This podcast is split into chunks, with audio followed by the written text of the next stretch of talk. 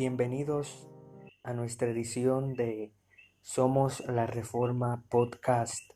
Este que te habla es tu amigo Cristian González y en este momento vamos a hacer una breve introducción sobre lo que significa el catecismo de Heidenberg. Eh, nosotros los protestantes no debemos de tenerle miedo, ¿verdad? A esa palabra catecismo casi siempre se utiliza, ¿verdad? En contexto católico, pero no debemos de tenerle miedo porque eh, tiene que ver con la enseñanza, tiene que ver con, educación. Eh, así que el catecismo de Heidenberg, esa palabra catecismo, quizás eh, los católicos romanos no han, no han robado ese término de hacer catecismo, de enseñar el catecismo. no han robado al, protestantismo esa, esa terminología, pero nosotros debemos de comprender que existe una diferencia entre el tipo de catecismo que se enseña en Roma y la enseñanza, el estudio, el estudio bíblico eh, que se enseña en la iglesia protestante.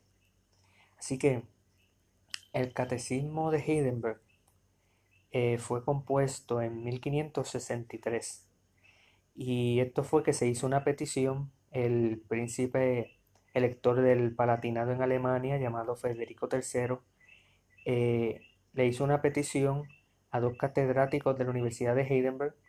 Sus nombres eran Zacarías Ursino y Gaspar Oleviano.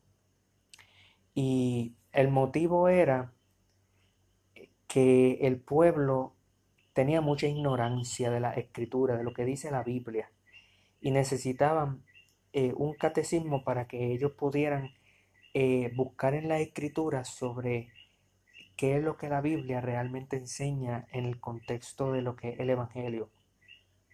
Así que el pueblo de aquel entonces tenía mucha ignorancia y especialmente la juventud. La juventud eh, tenía mucha ignorancia sobre el tema de, del Evangelio, el tema central de lo que, de lo que trata la religión cristiana.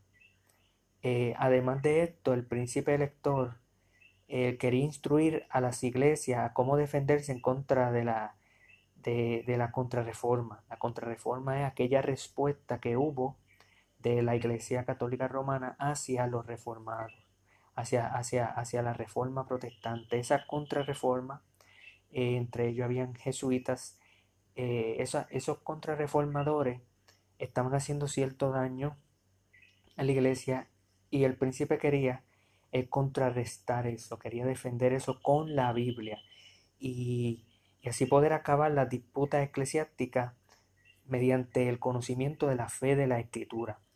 Se establecía este catecismo para que se puedan eh, crear un, preguntas y respuestas, eh, se crean preguntas y respuestas y luego se compara con lo que dice la Biblia y ahí se estudia la escritura de una manera sistemática, de una manera organizada, ¿verdad?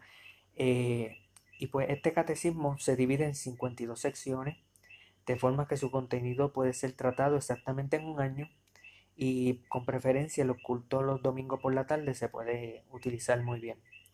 Originalmente tenía 128 preguntas, pero más adelante se le añadió la, la 80.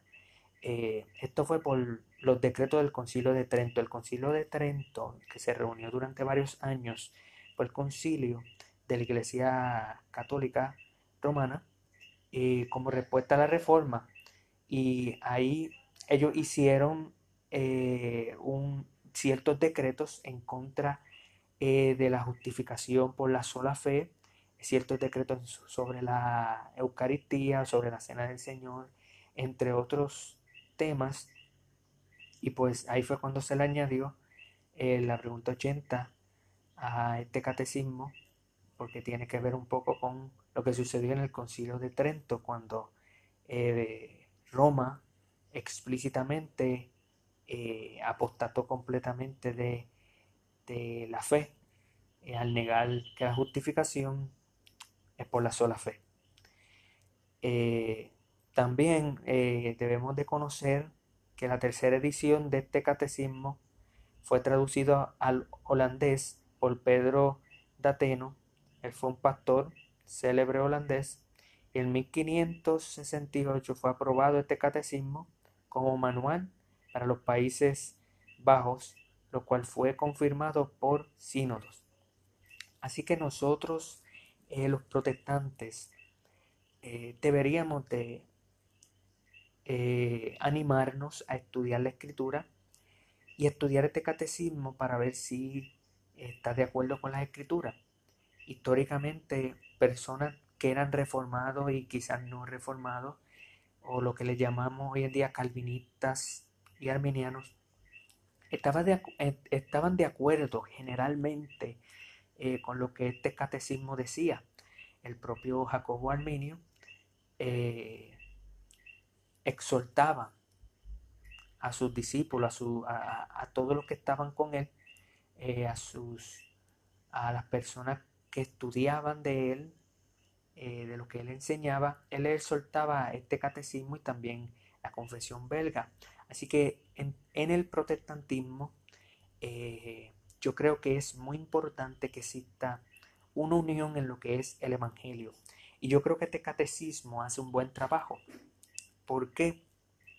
Porque generalmente eh, este catecismo está basado en, en algunas en, la manera en que el libro de Romanos está escrito.